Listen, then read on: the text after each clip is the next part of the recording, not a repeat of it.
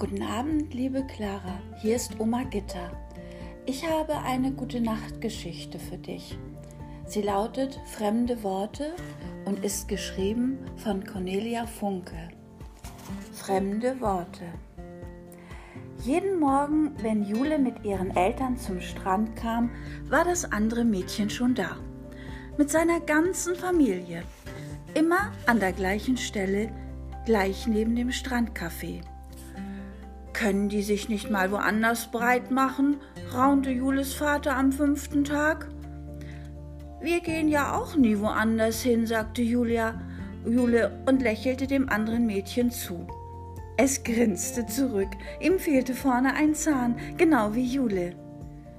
Du meine Güte, worüber reden diese Italiener bloß ständig, murmelte Jules Mutter, während sie sich eincremte. Und dann in dieser Geschwindigkeit. Ein Wunder, dass sie sich nicht an ihrer Zunge verschlucken.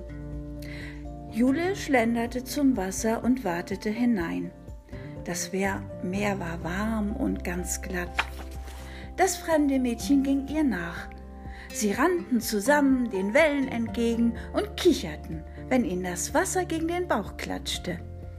Als sie genug davon hatten, setzten sie sich nebeneinander in den Sand und ließen das Meer an ihren sandigen Zehen lecken. Dann bauten sie eine Sandburg. Jule buddelte und Rosetta holte Wasser. Jule kannte den Namen ihrer neuen Freundin, weil die dicke Großmutter immer Rosetta über den Strand rief. Jule hätte gern mit ihr den Namen getauscht. Rosetta klang viel besser als Jule.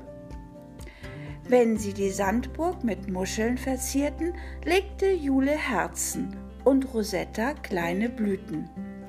Zum Schluss, wenn nicht eine Muschel mehr auf die Burg passte, grinsten sie sich an und sprangen mitten in ihr Kunstwerk. Manchmal gab Rosettas Oma ihnen Kekse. Dann sorgte Jule für die Getränke.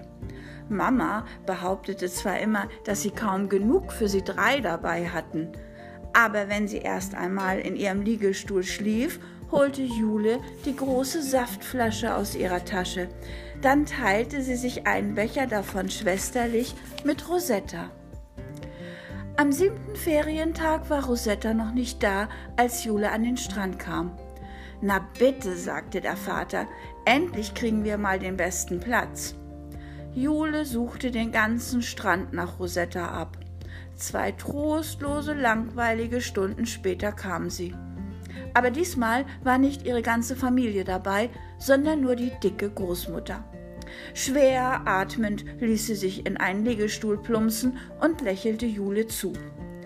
Jule lief gleich ins Meer aber Rosetta blieb am Strand stehen. Sie hielt Jule etwas hin, ein kleines Muschelarmband, durch das kaum Jules Hand passte. Dann drückte sie Jule einen kleinen gefalteten Zettel in die Hand. Was hast du da für einen Zettel? fragte Mama, als sie abends auf dem Hotelbalkon saßen. Rosettas Adresse, sagte Jule und strich den Zettel glatt. Ich habe ihr meine auch aufgeschrieben. Rosetta ist nämlich weg. Rosetta? War das das italienische Mädchen am Strand? fragte Papa.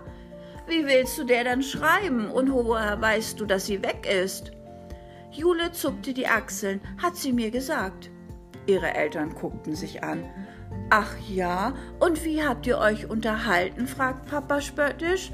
Auf Englisch? Blödsinn! Jule sah ihn ärgerlich an. Rosetta hat Italienisch geredet und ich Deutsch. Italienisch kitzelt im Bauch, wenn man zuhört. Habt ihr das schon mal gemerkt? Hatten sie nicht. Als Jule nach Hause kam, steckte schon eine Postkarte von Rosetta im Briefkasten. Vorne drauf war Venedig.